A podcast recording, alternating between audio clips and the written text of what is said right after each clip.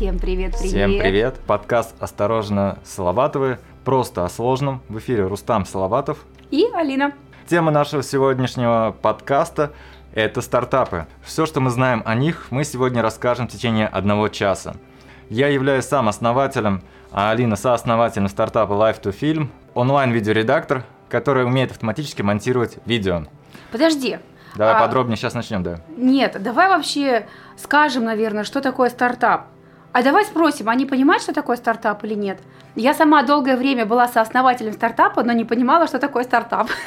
Сооснователь – это значит тот, кто, в принципе, помогал основать, да, но Ну, слово сооснователь-то я понимаю, вот а Да, слово да. стартап я не до конца Не, понимала ну, долго, ты- Я долгое просто про время. то, что официально я тебя так не называю. Просто я имею в виду, что Он жена, сегодня для прямого эфира Да. решил меня назвать так. А, что жена, по сути, всегда является основателем по умолчанию. Ух ты. Ну да, то есть, во-первых, если развод, стартап То делится- 50% твоего стартапа, твоих заработанных денег сразу переходит ко мне. Да, это как в любом бизнесе, даже ООшка так делится. Поэтому сооснователь, который на самом деле был всю жизнь со мной, и до стартапа, это Алина, да. Поэтому наш опыт будет именно такой, знаете, интересный в плане того, что даже Алина начинала как-то блог «Записки жены стартапера». Да, написала там три статьи и закончила. Вот, давай с чего начнем. Наши- Начнем давай с того вообще, что так... Так, сооснователем мы разобрались. Я сооснователь, а, и когда ты будешь зарабатывать миллиарды и будешь э, крутым, наикрутейшим бизнес стартапером в мире, я получу 50%. А кто такой стартапер и что такое стартап? По-простому. Давай вообще, да, вот смотри, а, давай вот, как ты сегодня мне все... Я сегодня поняла, что такое стартап. Как ты мне сегодня объяснила, чем отличается обычный бизнес от стартапа? Ну, вообще, обычный бизнес это когда там ты продаешь, например, шаурму, да, или ты продаешь там золото, или ты продаешь э, какие-то услуги. Ты знаешь, Мгм. за что ты получишь деньги. А стартап Мгм. это такой же бизнес, только он еще не знает, за что он будет получать деньги. То есть ребята, например, в гараже что-то делают, потому что им прикольно, но они не знают, кто-нибудь это купит, не купит, кто купит, зачем купит и как они будут получать деньги. Например, когда стартапы, интернет-стартапы, такие как Facebook, начинали, они не знали, на чем зарабатывать, да. Мгм. Они пробовали зарабатывать на рекламе, там, искать спонсоров, еще что-то. И в итоге они там наш... до сих пор много лет они там, может быть, и не зарабатывали, но их модель была на том, чтобы вырасти до какого-то уровня, и потом, как бы, вот когда у них сейчас миллиард пользователей, они могут теперь зарабатывать. Вот они раньше не знали, как они будут зарабатывать, но они просто делали. То есть стартапы... Нет, ну они же как-то, наверное, все равно подразумевали, что мы будем там, а, я не знаю, вводить платно пользователей. Или там а, мы будем размещать рекламу у себя Нет, на ну площадках. естественно, то есть ты вначале предполагаешь, какая у тебя будет финансовая модель, то есть как ты будешь зарабатывать, но ты тестируешь ее, смотришь, что она не работает, начинаешь менять что-то в этой модели и искать другие способы заработка. Пока не найдешь. Как только ты найдешь, как только ты начинаешь зарабатывать, когда все, значит, ты уже переходишь в стадию, скорее всего, бизнеса, то есть. А, то есть, когда ты прощупал уже вот эту финансовую, там, как это, модель, да, то есть, когда ты начал получать стабильный доход, то стартап а, перерастает в бизнес? Да. Понятно. Ну, вот так у нас все сложно, потому что... Вот такой вот, а, вот так вот Рустаму насколько повезло с, его сооснователем, да? На самом деле, да, я надеюсь, что здесь собрались люди не только те, которые знают, что такое стартап, а среди моих друзей и подписчиков наверняка есть такие, потому что я много лет как бы общаюсь в этой среде. Но тут аудитория разношерстная, и наша сегодняшняя беседа, она будет более простая, то есть меньше жаргонов, но я буду стараться как бы вести техническую часть и опытную, Алина будет разбавлять это, пытаясь объяснить по-простому, по-житейски, Мгм. чтобы все поняли. Ну да, потому что мы говорим просто о сложном, а на самом деле стартапы это для меня сложновато. Но не всегда. Да, так что тема сегодняшнего разговора будет касаться конкретно опыта разработки лайф-фильма, стартап, который я начал в 2004 2014 году. Я сам по себе э, учился на физмате, на программиста и закончил физмат в 2000 2005 году. Мгм. Вот. Я как бы начал интересоваться там много чем уже сидя дома в университете, то есть я дома вечерами программировал, занимался 3D-графикой, и после университета я начал работать на себя уже, э, открыл веб-студию, то есть мы делали сайты, Параллельно я пошел в киношколу Булата Юсупова в 2010 году, закончил там по режиссуре, да, снял небольшой фильм и начал э, снимать много на камеру. То есть мне нравилось снимать именно на камеру. Я снимал там своих детей, у нас Азаля тогда родилась. И материал, который я снимал, постоянно копился у нас, скапливался, и я его не успевал просто просматривать. И это была такая проблема для меня, что я решил, что я даже не буду больше снимать, потому что некуда больше девать видео. Потому что у нас был один жесткий диск, да? Да, он упал, Большой. сломался. И я когда мыла полы, я его просто уронила случайно, а, там проходила шваброй или тряпкой. И Рустам меня потом очень долго ругал, и мне некуда было хранить видео. Так, так, это, это такая э, неофициальная сторона рождения стартапа, да? Нет, но одна из идей, наверное, то есть проблема, да, то есть негде хранить, во-вторых, а, опасно хранить на одном диске там. Хочется это как-то быстрее выгружать куда-то в структурированном виде, там, загружать, а для этого надо смонтировать. И я хотел еще каждый день снимать, то есть сделать такой фильм жизни, когда ты каждый день снимаешь по чуть-чуть, и там, например, за год ты видишь, как ребенок вырос. Ну, то есть это требовало огромного усилия в плане сохранения и монтирования. То есть я начал думать уже, как же это автоматизировать, как бы сделать так, чтобы это само э, без моего участия максимально просто делалось, как бы. Вот тогда, в 2013 году, у меня начали первые идеи появляться. Я попытался, что-то поделал, потом забросил, и где-то в 2014 году приезжал к нам в Уфу стартап Сабантуй, Сколково приезжали, что-то они там рассказывали про стартапы, я все присматривался, интересовался, закидывал туда какую-то идею. И вот потом ближе к лету 2014 года там Дамир Казаханов в Уфе проводил Уфа Global Startup, что ли, что-то такое. Uh-huh. И вот он говорит, давай какую-нибудь идею попробуй у меня тут, расскажи о ней, давай попробуй, я тебя научу как бы за месяц сделать стартап там. Ну, как это сейчас принято называть акселератор, да, то есть он начал свой акселератор, и вот он собрал ребят, которых он менторил, но uh-huh. по-простому это, грубо говоря, наставником был.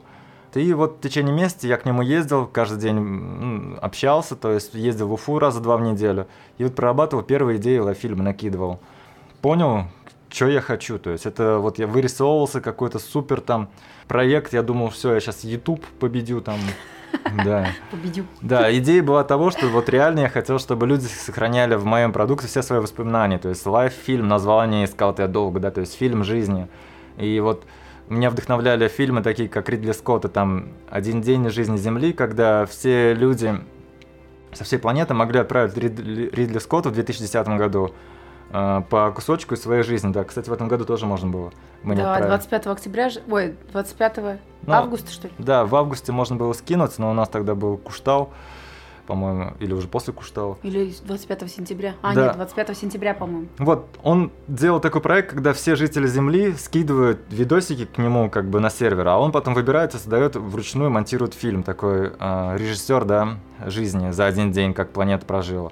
Мне эта идея вдохновила, я хотел сделать автоматически такой сервис, который э, позволял бы закидывать всем людям тоже видосики, и он автоматически выбирал и, и группировал там, например, один день жизни Стерлитамак, один день жизни там Башкирии, один день жизни Салаватовых. Ну, как бы поисковые запросы можно разно построить, и таким образом я планировал, что это будет своего рода сеть воспоминаний, когда люди могут там быстренько посмотреть за 2-3 минуты в виде красивого клипа, как они прожили всю жизнь там. Кстати, был такой фильм интересный, финальный монтаж – про то, что человек как бы на похоронах специально тебе садится э, в будущем, да, из твоего мозга берет как бы записи там, ну, как будто у всех людей mm-hmm. есть такой э, регистратор. И вот с этого регистратора снимает всю твою жизнь, и потом садится и монтирует из него ролик из лучших моментов там за и показывает на похоронах перед твоим родственником. А, фильм о твоей жизни. Ну да, да, то есть это последний монтаж, так назывался фильм. На самом деле он идея интересная, но там его много кто ругает, но. Ну как бы да, такая немножко жестокая какая-то. Да, мне такие вещи вдохновляли. Я думаю, что в будущем лет через 10 мы все к этому на самом деле придем. То есть у всех будут какие-то регистраторы, которые постоянно снимают нашу жизнь со всех сторон, и будут алгоритмы, которые это все обрабатывают. Я думаю, к этому уже идет в том плане, что тот же Google Photos уже, на самом деле, является моим конкурентом, он такую идею реализовывает. Сейчас я вижу запросы, там мне пишут даже из Huawei, Samsung. Все производители мобильных телефонов сейчас думают о том, чтобы собирать именно данные людей и создавать автоматические видео. То есть эта идея была правильная, но по поводу ее реализации мы еще обсудим, да, то есть я ее до конца не реализовал, как хотел. Вот. Ну, Google фото, кстати, делать вообще прикольно. То есть он сохраняет все видео. Да, конечно. Он там и потом фотографии там обрабатывает тебе, и э, ролики монтирует, и присылает, и архив тебе за год пришлет, и за два года, и 5-6 лет назад. То есть там, конечно, идея вообще прикольная, но, но единственное, что мне там не нравится, это э, монтаж. Ну да, то есть Там мне такой тоже не нравился колхозный такой монтаж. да? монтаж там элементарный, простенький, Ну а да, я да. как бы, типа, я режиссер, я думал, сейчас я сделаю так, что алгоритм будет монтировать гораздо интереснее, но и на самом деле я просто старался какие-то кинопринципы использовать, и у меня, когда люди сравнивали там ну, с другими моими конкурентами, они реально говорили, лайфильм лучше монтирует.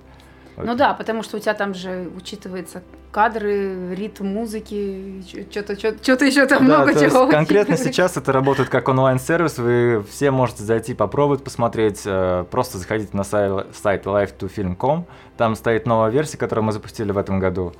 Вот, туда можно кинуть видосики, выбрать музыку, загрузить музыку, и он смонтирует как бы такой простенький ролик. Работает достаточно просто сейчас, то есть используются алгоритмы, конечно, там искусственный интеллект. Э, Ну почему же в кавычках искусственный интеллект там используется? Нет, но... Там же находятся самые счастливые моменты из видео, то есть самые удачные кадры, самые... а, то есть, смотрите, там суть в том, что если человек, например, стоит а, на видео, да, и не улыбается, а вдруг он в какой-то момент улыбнулся, то программа берет именно этот момент. Или, например, там а, в кадре ничего не движется, и вдруг там что-то подвинулось или как-то вот что-то произошло интересное, то кадр, я так понимаю, это же берет, он вырезает. То есть, когда происходит вот этот монтаж видео, он, во-первых, происходит всегда под музыку, и чаще всего, когда я монтирую видео в лайфильме, мне потом люди говорят, о, как ты хорошо подстроила, ведь кадры-то еще меняются под музыку. И им говоришь, ну да, да, они меняются под музыку, это же все специально, это же не просто случайно совпало. То есть тут есть такие моменты, так что надо договаривать о них. Ну да, это как бы просто я имею в виду, что искусственным интеллектом на самом деле это не назовешь как бы в том виде, которым он будет лет через 20-30, да. Просто его сейчас все так называют, но на самом деле это обычные алгоритмы машинного обучения, и они как бы пока не обладают интеллектом. Это просто область называется искусственный интеллект, но реально там не сидит какой-то супер сверхразум и не монтирует наши видосы. То есть, но Ну. на- заложено в плане алгоритмов там много чего. То есть, если об этом рассказывать, то у меня там анализ лиц, анализ изображения, анализ музыки, анализ там качества картинки, еще куча параметров, которые позволяют мне просматривать все видео покадрово, да, и смотреть, ага, в этом кадре улыбка лучше, красивее, да, то есть вот она более сочная, давай-ка я этот кадр возьму, ставлю в то место под музыку, как бы. То есть реально это происходит. Вот, но перспективы того, что это э, можно сделать лучше, гораздо выше, как бы мне надо заниматься дальше развитием алгоритма, в том плане, что из того, что я заложил функционал, то, что можно сделать, на самом деле там еще очень много работы. А смотри, вот ты еще сказал, пока не ушли далеко от этой темы, ты вот сказал, что когда ты начинал, а, когда ты задумывался только об этом стартапе, да, это был 13 и начало 14 года, да, я так Да. понимаю.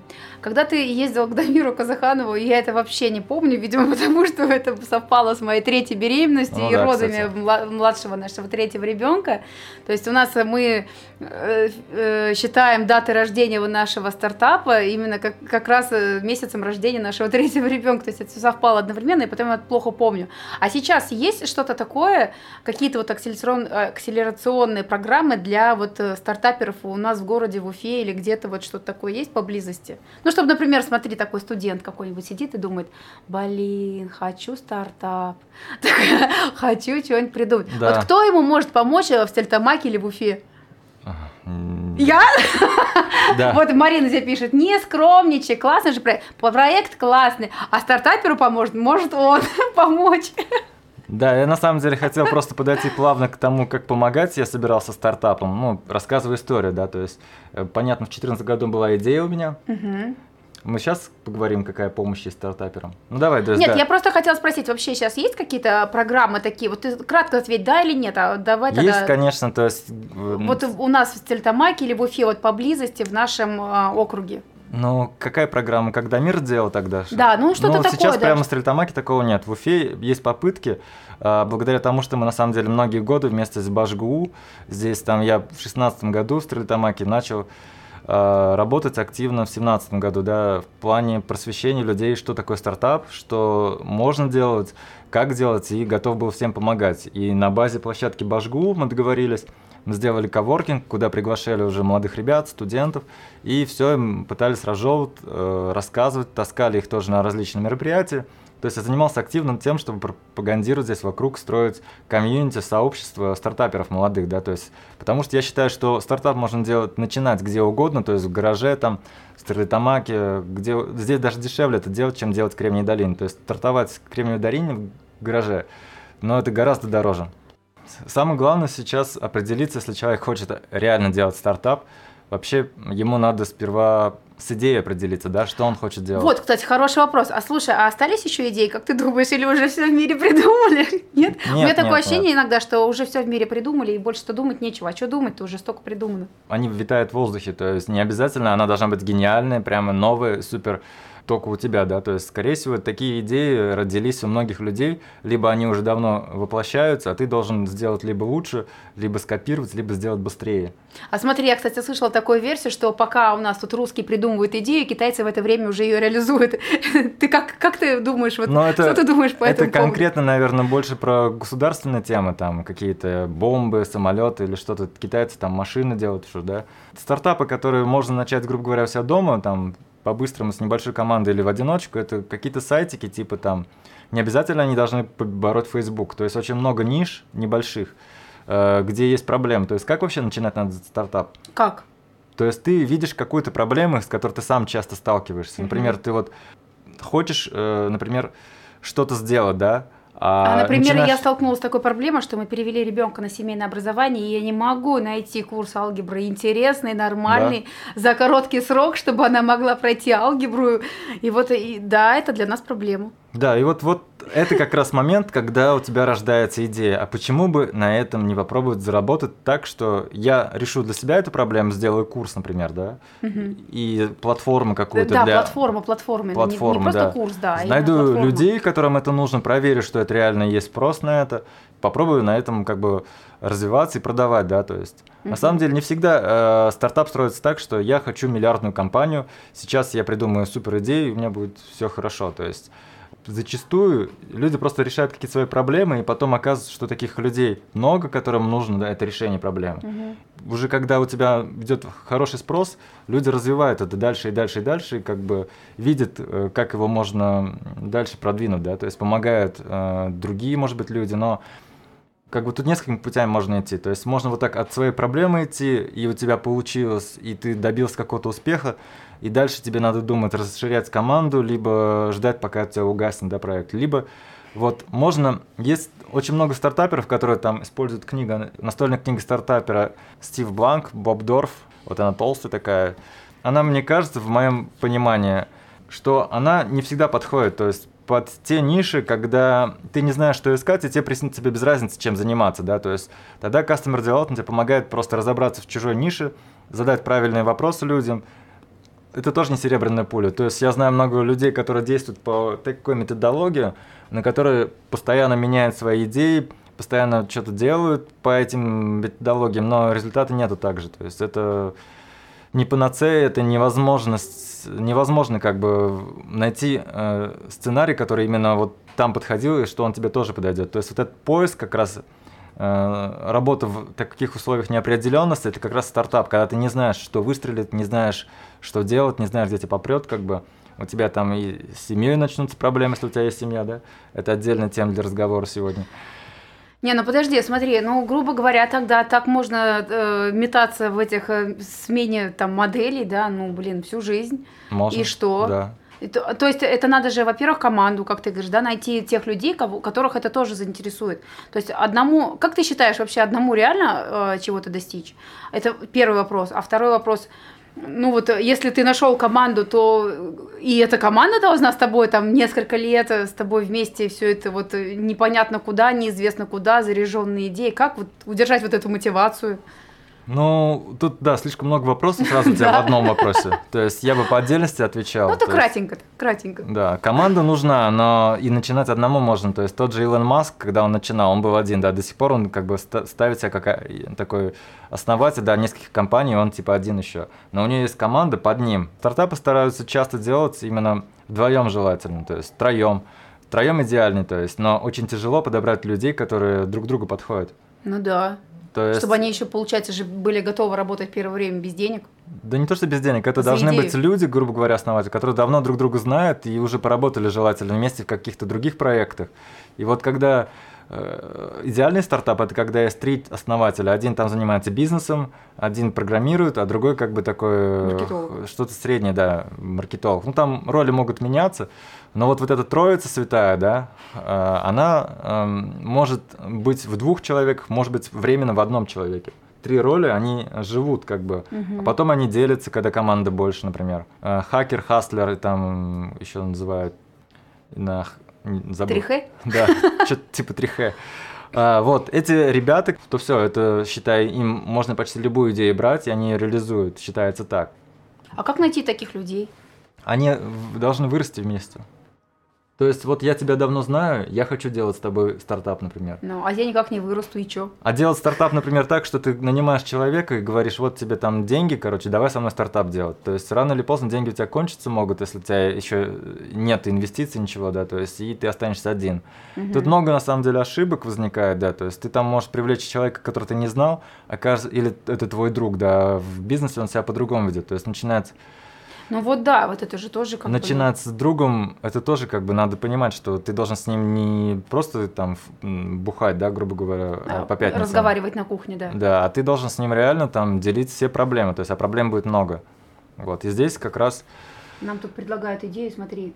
а, Две головы лучше, чем одна. Можно начать работать по схеме критик, идейный вдохновитель и практик. По Диснею вроде. Мозговой штурм. да, любые схемы похожи, отлично, то есть я много тоже схем видел, но когда доходит до практики, на самом деле эти схемы все могут к черту пойти в том плане, что все должны работать универсально, да, то есть каждый должен уметь заменять другого по возможности. То есть вы находите людей и уже под них, по сути, роли э, подстраиваются, а не наоборот.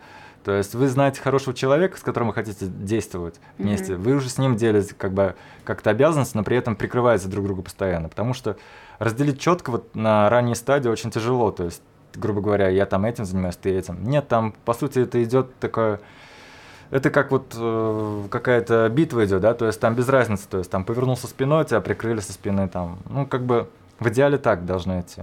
Слушай, я тоже слышала такую версию, э, говорили о том, что, я не помню, кто говорил, где говорил, но говорили о том, что очень удобно, очень хорошо, когда ты устраиваешься там, например, на работу, да, в стартап, потому что здесь ты там и, как там, жнец, и, и кто там на бубне игрец, как это называют, Ну там, да, да, забыла. То есть, э, ну, когда ты приходишь и работать в стартап, то ты развиваешься сразу в нескольких направлениях, потому Да, что, да, ты не конечно. можешь прийти просто работать там бухгалтером, грубо говоря. То есть тебе приходится быть и бухгалтером, развиваться сразу же, и в маркетинге, да, и там, возможно, ты там помогаешь и там программисту в чем-то, там, то есть, ну, развиваешься сразу во многих направлениях. Вот э, на самом деле, наверное, это да. Это, это, наверное, так, судя по тому, что даже когда я тебе немножко помогала, да, то есть мне приходилось там Ну да, и бухгалтерию вести, и там иногда там текст какой-нибудь написать, и что-нибудь где-нибудь еще там придумать, продвинуть, и что-то такое, как-то так, да. Айгуль говорит нам по поводу инвестиций. Да, ты когда вот основываешь продукт, все же работают, по сути, не на зарплату, они а, ожидают, что в будущем они вырастут, вырастет продукт, который получит огромные инвестиции, и они все получат в этом долю, да.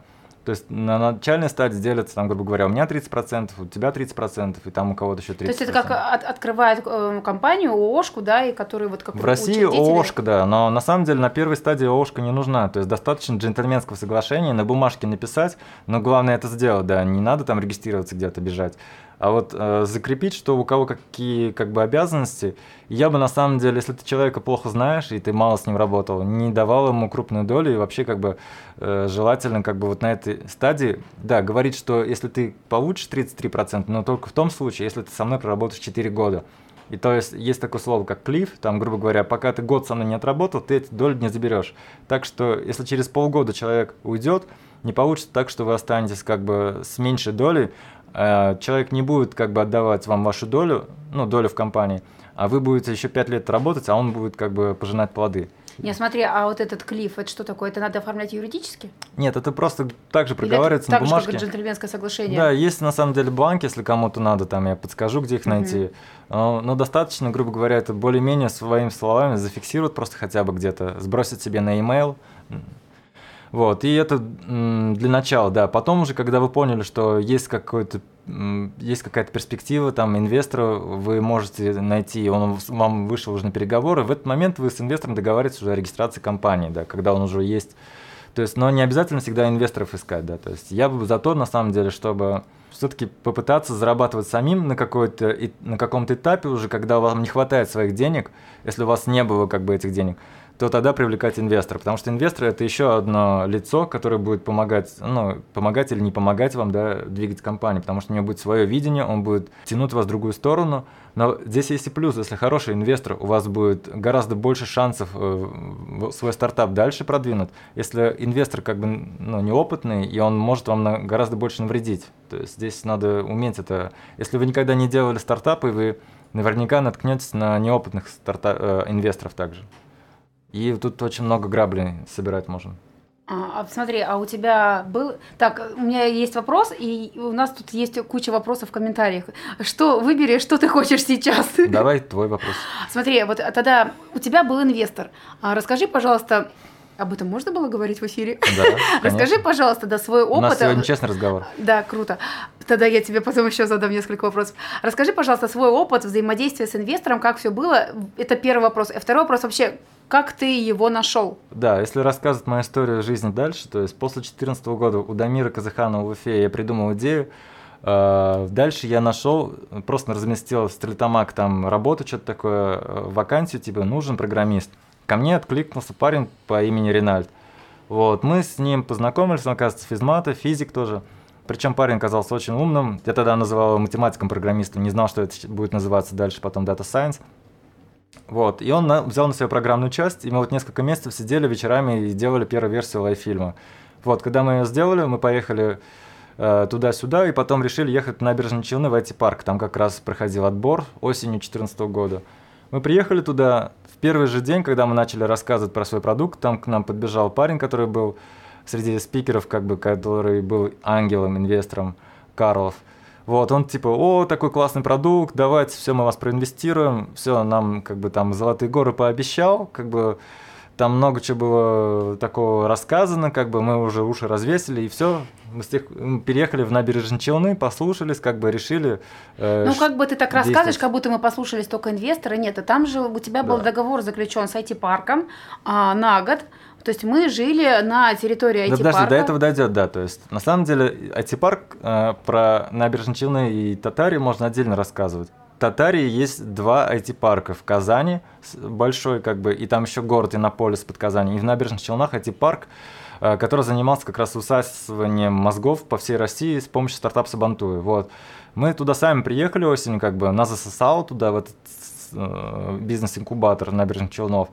И там как раз раз в три месяца проводились вот такие наборы, да, и вот в один из наборов нас э, заметили инвесторы, предложили вот эти условия, они мне сейчас кажутся смешными, как бы. На тот момент я просто не знал, неопытный, да, там, грубо говоря, за полгода нам пообещали 500 тысяч рублей, 20% э, доли вы отдаете, но нам пообещали, что вот дальше, потом, если мы этот момент проработаем, нас там помогут продвинуть там в США, и мы уже дальше будем с другими инвесторами, там придут другие инвесторы. На самом деле мы с ними соглашение подписали тоже такое а-ля джентльменское, то есть оно было не жестко прописано, но ну, я... сейчас ты тоже говоришь, сейчас для тебя кажутся такими смешными. Понятное дело, что это, там сейчас да. ты можешь 500 тысяч там за два месяца заработать, да, за месяц там. Ну, а тогда, на самом деле, я нет, была но... очень рада, когда ты сказал, что такие условия. Я рад... Нет, деньгам ты я не рад был в тот момент. Я рад был тем, что я людей нашел, которые помогут дальше нам делать стартап. То есть тут есть и плюсы, и минусы. То есть сейчас я бы, да, не рекомендовал такие условия как бы новичкам, как минимум. Почему? Ну, потому что потому слишком что большая де... доля? Да потому что, во-первых, этих денег не хватит, во-вторых, нам их выдавали в виде зарплаты каждый месяц. Причем какой нам просто перестали их выдавать там весной, да, и мы остались э, в набережных Челнах без денег. Нет, там выдавали до конца же. Ну нет, там, если сейчас честно рассказывать, то получается, что а, Карлов один, у нас там было два инвестора, Карлов, да, слился как бы весной, типа там дефолт, 14 год повышение доллара, у него какие-то свои проблемы, он еще сказал, что мы не очень ему вроде сейчас нравимся. И он как бы ушел, просто оставив там долю. Остался другой инвестор, вот, с которым мы уже работали. Э, до сих пор работаем. Вот он стал, можно сказать, мне как папа родной, то есть он... Ну, к таким наставникам. Да, Александр, он взрослый, как бы я очень рад, что его Ну, в свое он время помогал, нашли, да. много. То есть это больше было как раз не про деньги, а про то, что я в команду получил человека, как бы. То есть вот первый инвестор это больше не про деньги, это больше про то, что вы должны привлечь людей в команду к себе. То есть ангелы становятся своего рода тоже частью команды. Ну так что не стоит жалеть о том, что Я ты не жалею, согласился, да. да, на то, если бы не а, вот это, если бы ты не согласился на эти инвестиции, то, грубо говоря, ты бы не получил такого человека в свою команду. Да, нет, опыт, конечно, хороший. Я бы, может быть, не переехал в Челны, но там много если, если вот эти дорожки конечно. постоянно, то есть неопределенность, ты не знаешь, что выбрать как бы постоянно. То есть здесь в режиме стартапа у тебя таких дорожек очень много открывается, и они все разветвляются, и как бы ты не до конца видишь. И вот задача основателя, э, ну, как бы главного, да, это как раз увидеть будущее и пытаться максимально э, безопасно пройтись по этим ловушкам, как бы. Мгм. А как же ты его увидишь-то? Но пока опыта не наберешься, на самом деле тяжело на, по этим граблям проходить. То есть, Мгм. вот на самом деле сейчас я поэтому, когда опыта набрался, мне хочется помогать молодым, чтобы у них проще было вот это блуждание, да, в темноте. Мгм. Давай ответим немножко на вопросы. Так, как считаете, что эффективнее? У меня есть хобби, я создаю из него бизнес, или я хочу создать бизнес и сидеть придумывать, чем заняться? То есть Ну- из хобби сделать бизнес, или сначала думать, э, хочу бизнес, и потом придумать, э, чем же заняться? Ну да, это хороший вопрос, но я бы из хобби и делал бизнес, да, это нормально. Только мы сегодня Только не бизнес, а стартап. Нет, ну Да? мы не, нет, на самом деле не все же стартапы должны делать. То есть бизнес это нормально, то есть. Ну да, то есть, может, кто-то не слышал, но бизнес и стартап немного разные вещи. Бизнес, малый бизнес особенно, это понятная вещь. Вы знаете, что вы там вяжете крючком, например, вы продаете потом изделия, да. Стартапе вы не знаете, что вы будете делать с, с этими изделиями. Вот. А, поэтому я рекомендую, конечно, всегда себя пробовать э, в бизнесе, пытаться использовать в первую очередь хобби как бы основой для мотивации, потому что то, что вам нравится делать, оно заставляет вас потом не бросать, когда вам становится тяжело. Потому что когда вы начинаете бизнес, вы понимаете, что очень много проблем, и хочется чуть ли не каждый день это все бросить, да, там. И вот здесь как бы помогает именно внутренняя мотивация. То, что вы хотите изменить мир там, или то, что вам нравится просто делать это, и поэтому вы это будете делать, пока не получится. Нет, смотри, а вот если человек вяжет носки и не знает, э, как зарабатывать на этом, Ну, то это, с- это считается уже стартап? Не, Нет, ну, вот нет. одна навяжет ножки и знает, что надо Не, ну, продавать, а вторая не знает. понятно, бизнес-модель можно скопировать. Она посмотрела у, конкурент, у конкурентов, как они зарабатывают. Ну. Она пытается так же. Ну, то есть с носками, я думаю, гораздо проще. Если Ну, с носками, да, но я вообще образно говорю. То есть, э, если ты скопировал бизнес-модель у другой компании, конкурентов, то это, в принципе, у тебя уже не стартап, а уже бизнес. Или как? Ну, для меня, на самом деле, это не принципиальный вопрос, кого называть стартапом, кого бизнес. Мне не важно, на самом деле. Занимайся, ну, главное, то есть, для меня больше, на самом деле, интереснее более инновационная идея какая-то или, ну, как бы, обычная идея. То есть, люди делают какой-то крутой продукт, которым пользуются миллионы, который является лидером в какой-то области, вот это крутой, да, стартап там, ну, получилось. А если люди просто там продают, э, не знаю, там, провода где-то, но у них тоже все круто, ну, не так интересно за ним следить, не так романтично, грубо говоря. Ну, это тебе, да. Вообще стартапом занимаются должны не все. Это, наверное, пару процентов от населения, пару процентов от предпринимателей, да, там. То есть это надо реально иметь определенный склад ума. И это, может быть, даже э, многие говорят, ненормальные люди. А, а как это проявляется? Что значит ненормальный? Но нормальный человек не будет э, рисковать так сильно. То есть, то есть э, стартап это еще про высокий риск. Там, где высокие риски, но у тебя как бы постоянно вот это качели, да, эмоциональные. То есть получается, не получается, дурак, не дурак, Илон Маск, э, там, не Илон Маск. Да. И вот это как бы, если сравнивать там биографии фаундеров смотреть, ну, как бы, э, ну, как бы реально тяжело. То есть мы тем более знаем многие биографии только успешных людей, да, те, кто добился успеха, а Мгм. на самом деле целое кладбище тех, кого мы не знаем, э, которые мало кто делится своими проблемами, со своими как бы вот этими ошибками. Их гораздо Мгм. больше, и они гораздо интереснее, но их мало, как бы, этих данных. Мгм. А почему люди не делятся? Потому что, ну, стрёмно? Ну да, культура успеха как она? То есть тебе, ты, если успешен, ты крутой, ты об этом всем рассказываешь. А если ты не успешен, ну, тебе, во-первых, самому стрёмно рассказывать об этом, ну, как мне сейчас. Ну, я еще не Но так, ты да. решил перебороть себя и выступить Да, в прямом Да, эфире. ты меня уговорила. Ну, я сам хотел давно признаться, покаяться, да.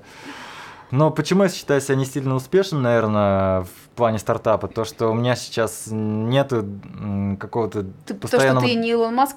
Да, то есть я не кремниевой долине сейчас нахожусь, и у меня нет постоянного дохода от этого продукта, который бы э, я мог сфинансировать дальнейшее его развитие. То есть не получилось мне найти бизнес-модель, короче.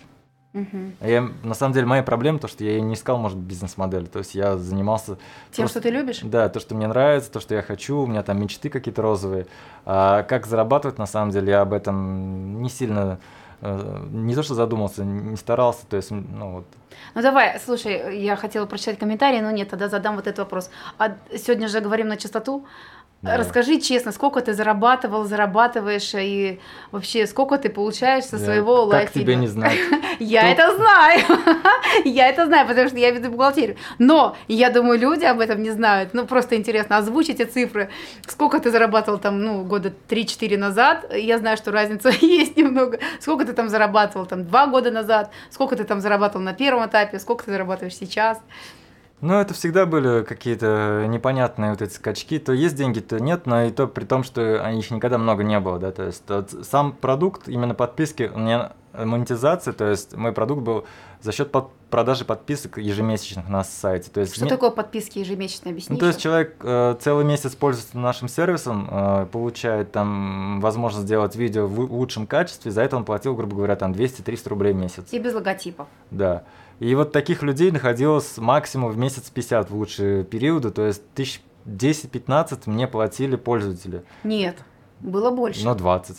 Нет, было почти 30 тысяч в месяц. Не было. Не было? Ну, 20, наверное, с лишним. 20, да. да. И то есть mm-hmm. эти деньги уходили просто на хостинг, и больше они окупали, в принципе, расходы. И меня, в принципе, это устраивало. Это было года три назад. Да. Года два-три назад, ага. Да, и причем трафик падает потихоньку, но вообще мы не говорили об этом. За 5 лет, там 6 лет работы, сейчас ну, зарегистрирован на сайте было около миллиона пользователей, да, то есть миллион регистраций. У нас есть база email миллиона человек. Да, которые делали у нас ролики. И вот э, эта база хорошо, но проблема была в том, что люди не возвращались. Да. А как ты думаешь? А, так, давай скажем быстренько, сколько мы зарабатываем сейчас?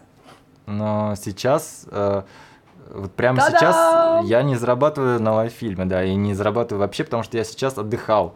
Потому что Рустам убрал вообще монетизацию, теперь все ролики могут делать только бесплатно, поэтому воспользуйтесь этой возможностью, Не, ну там... заходите на сайт и делайте ролики бесплатно. Не, раньше можно было бесплатно, просто сейчас э, нет в новой версии пока монетизации. Но сейчас же бесплатно они могут делать в хорошем качестве. Нет. А, в плохом? Да. Ну ладно, вы об этом не слышали. Мы это вырежем потом из записи. Часто я беру просто проекты какие-то, делаю их пару месяцев, стараюсь так вот зарабатывать деньги и потом отдыхаю. То есть делаю уже свой проект. То есть сейчас я, да, то есть э, в процессе переговоров у меня есть возможность сейчас взять проект, заниматься им пару месяцев, потом дальше я уже занимаюсь опять своим проектом. Ну, то есть таким периодом я сижу и разрабатываю лайффильм, когда у меня есть время. Угу. Так, давай дальше почитаем. Как так это мы читали? Обычно в стартап берут крупные студии или, или орг и набирают универсалов, маркетолог, рекламист, психолог рекламный и так далее. Но это не всегда эффективно. Но это, наверное, про крупный бизнес, потому что в стартапе в начальном этапе точно не берут кучу народу, рекламистов, маркетологов, команды. Ну там... нет, вот она пишет универсалов, да, как раз, то есть вот как раз, наверное, про универсалов и говорится, ну, да, да, то есть да, когда универсал. один человек, который может делать сразу несколько задач, то есть вот ну, и... смотри, какой этап. То есть, на самом деле, я в... работал, например, вот э, в стартапе InSense зимой, да, в Москве. У них тоже команда из Уфы, основатель их трое, то есть они универсалы, да. Но они как бы разделили свои обязанности и потом уже набрали под себя команды, каждую в своем отделе. Их в итоге работает человек 20 там. Но у них такой ближе к стандартному бизнесу агентство есть, да, которое занимается продажей рекламы инстаблогеров для других, как бы. И вот эта часть у них много, конечно, сотрудников э, держится. Многие бизнесы пытаются, наверное, да, прикинуться стартапом, потому что они до конца не являются, то есть они еще не нашли возможность там зарабатывать на стартапе. Но вот, например, делая агентство, гораздо проще зарабатывать деньги, да, ты ну, там взял э, заказ, там выполнил его, получил деньги, можно жрать там и строить дальше стартап. Но это тяжело масштабировать. То есть стартап чем хорошо? То, что он должен быть еще масштабируемым. То есть ты вот, например, нашла бизнес-модель, угу. и ты можешь быстро расти теперь. То есть ты теперь знаешь, что вложи туда, грубо говоря, 2 рубля, будешь получать 4 рубля. Когда у тебя агентство людей, тяжело набрать. То есть набрать там 20 человек и делать выручку 20 раз больше. Так не сделаешь. А тут э, должен быть продукт, который э, быстро можно вырасти, вкачав в него инвесторские деньги. Например, ты говоришь, потом идешь к инвестору. Чувак, я нашел бизнес-модель, смотри, ты мне даешь сейчас миллион долларов, через пару месяцев у нас будет на руках по 5 миллионов у каждого, там, например. И дальше мы эти деньги вкладываем, наша компания растет до оценки в миллиард долларов, и это все как бы заводит инвесторов. Они все хотят как бы не просто заработать там, грубо говоря, э, плюс 1 миллион рублей, Мгм. плюс в два раза больше. Каждый инвестор, на самом деле, профессиональный в IT-сфере, я говорю уже про Кремниевую долину, они хотят заработать э, как минимум 10 раз больше, а в лучшем случае для них э, мечта найти в тысячи раз больше, чем вложил. Например, там это называют такие стартапы единорогами, и вот все за этими единорогами как, как бы а, инвестор гоняется, и ты должен показать, по сути, инвестору, что ты единорог будущий, что у тебя вот Мгм. так Ну, расскажи, что такое единорог. это стартап, у которого понимают. оценка в миллиард долларов. Тот, кто, например, сейчас вот начал в гараже, э, в который вложи сейчас, например, 100 тысяч долларов, да, там, а в итоге окажется, что через пару лет это он будет стоить миллиард долларов. Такими стартапами являлись в свое время Facebook, там Uber, там Airbnb, Instagram. То есть, если истории их рассказывать кратко, то также, то есть, ребята Instagram сделали там два парня на коленке, да, сделали его просто как бы тоже пытаясь э, раньше запускать другие продукты, но они уже сработавшиеся парни были. А какие другие продукты они запускают? Не знаю. Но Запускали, причем пробовали? на работу основателю раньше звал Цукерберг, э, основатель Фейсбука, он уже даже как-то знаком был с основателем. Инстаграма? Да, то есть, но тот не пошел работать в Facebook, решил э, как бы Сам отдельно. да, но он там что-то у него не получилось, потом он жалел вроде, что не пошел в Facebook, но в какой-то момент они сделали интересный продукт, аудитория заинтересовалась этим продуктом.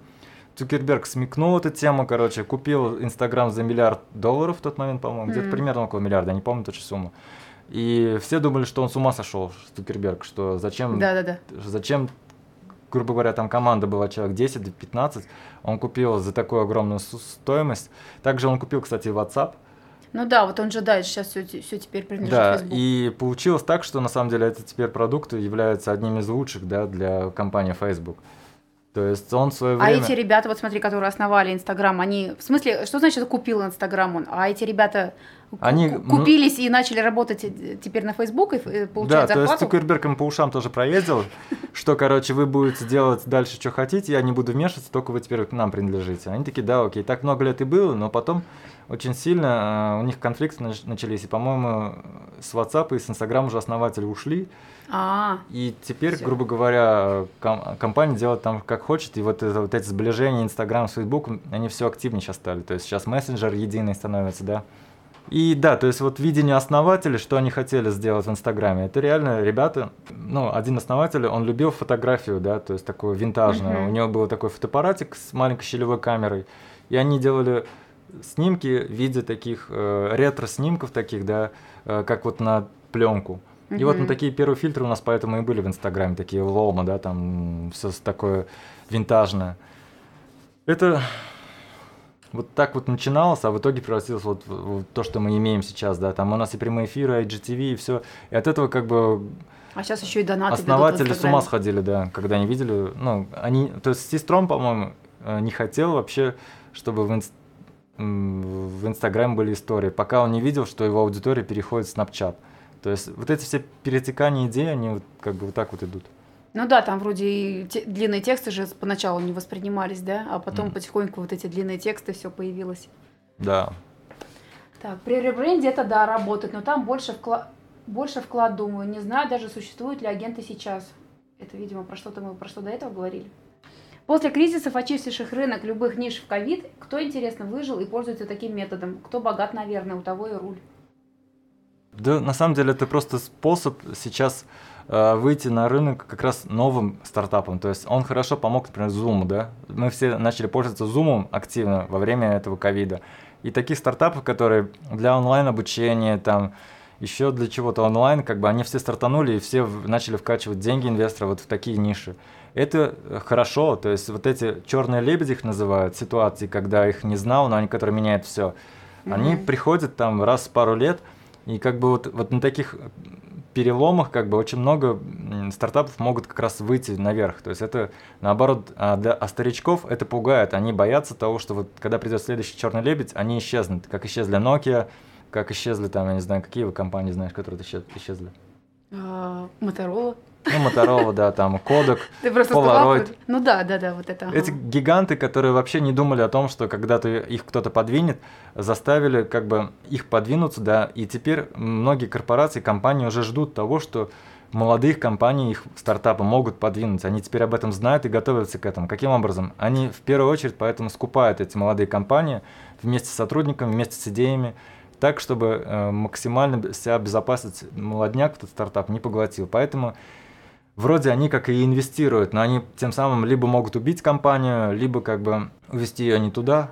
Также Microsoft, да, вот он купил э, много компаний, которые там загубились, там, не знаю, а вот Mail.ru Group, вы знаете, купили ISQ, да, ICQ. Да. Ну вот где это ICQ теперь?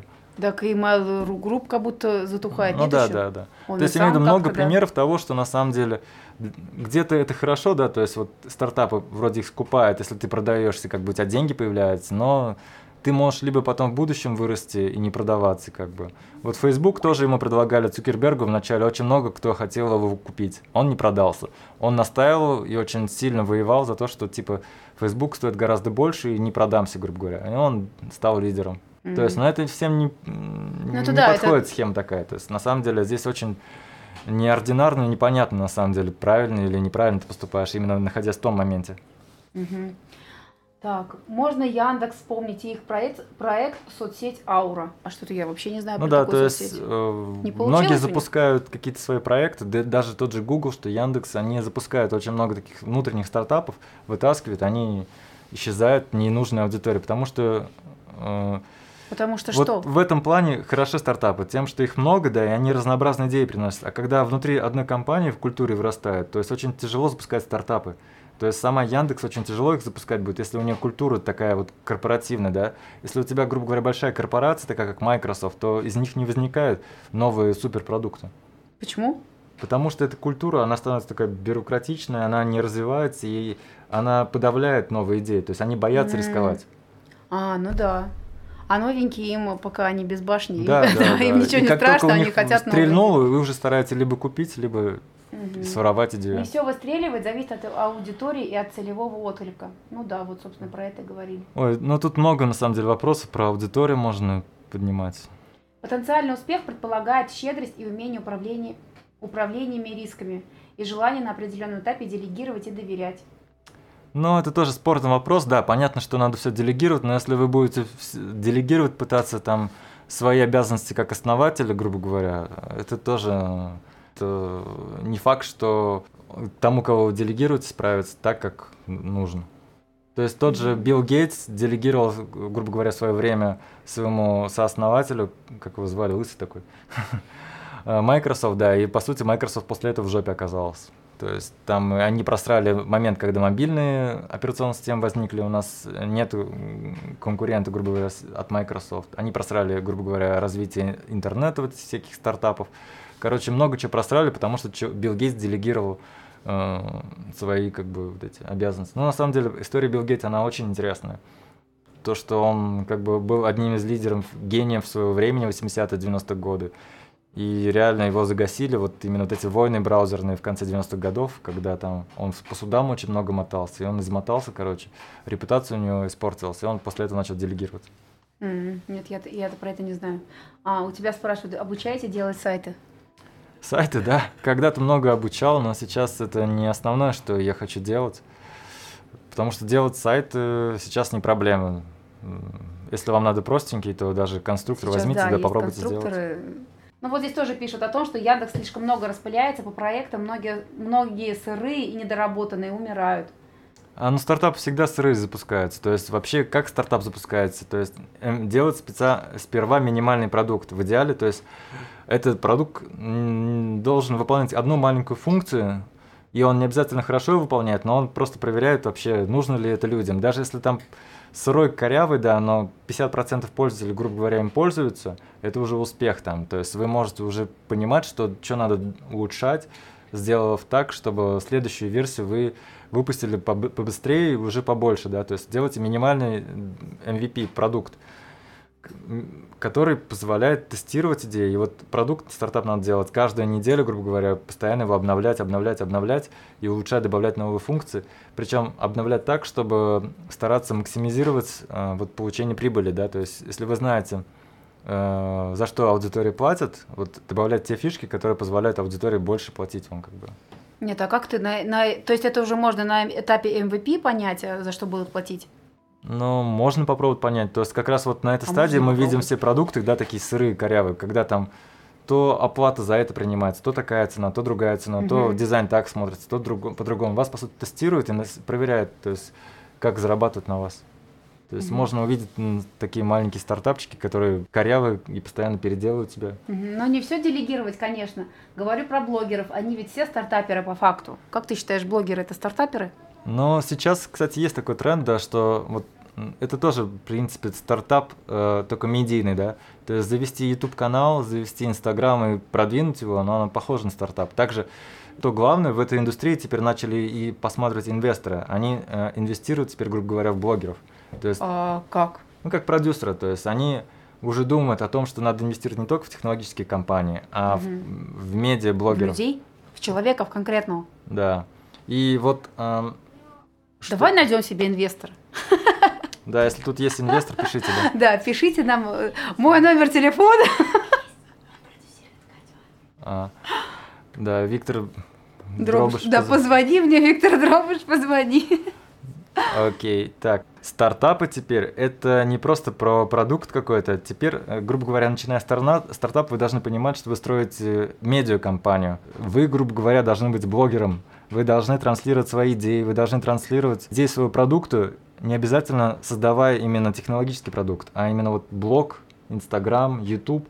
Вы можете... А, то есть рассказывать о своем продукте так, чтобы люди заинтересовались им грубо говоря, важнее стать таким инфлюенсером, блогером, параллельно развивать продукт. То есть это я уже понял, что и почему я сейчас веду блоги, да, почему мы сейчас трансляции ведем. Твой личный бренд, ты как э, общаешься с э, своими подписчиками, с своими клиентами, со своими там ну, со своей аудиторией, да. Да, то есть они очень важны, и вот именно умение общаться с, с аудиторией, строить медиакомпанию важно сейчас для современного стартапа. То есть э, нельзя... То есть смотри, сначала ты прогреваешь свою аудиторию целевую, а потом им бомбишь своим стартапом, говоришь, ребят, есть крутой проект. Ну, либо ты параллельно мой, делаешь. Да. Тут можно много примеров вспомнить, тот же Додо Пицца, да, там. А, а что он? Он начинал с чего? То есть он тупо блог завел и начал писать каждый день честно, что он делает. Да? Да. У нас же книга а Додо Пицца. Вот книга. А я, кстати, книгу не прочитала. Я прочитала про Яндекс, как основали Яндекс. Мне очень понравилось, а вот про Додо Пиццу так и не прочитала. Ну да, теперь это, по сути, пиццерии, которые в России там в каждом городе есть. Они уже в Китай пошли, и в Европу пошли, и в Африку пошли.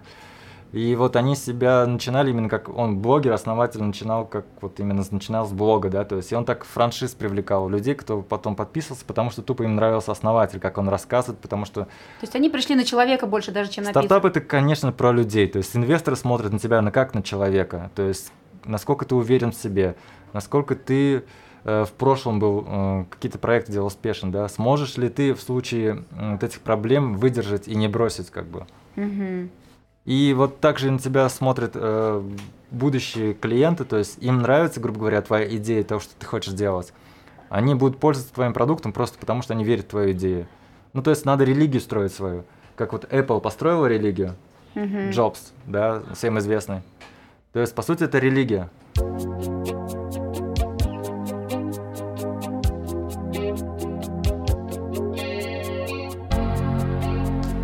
Итак, сегодня был у нас эфир по поводу стартапов. А, это был первый выпуск про стартапы. Мы будем обязательно продолжать а, рассказывать о своем опыте, как э, начинать стартап, каких ошибок избежать.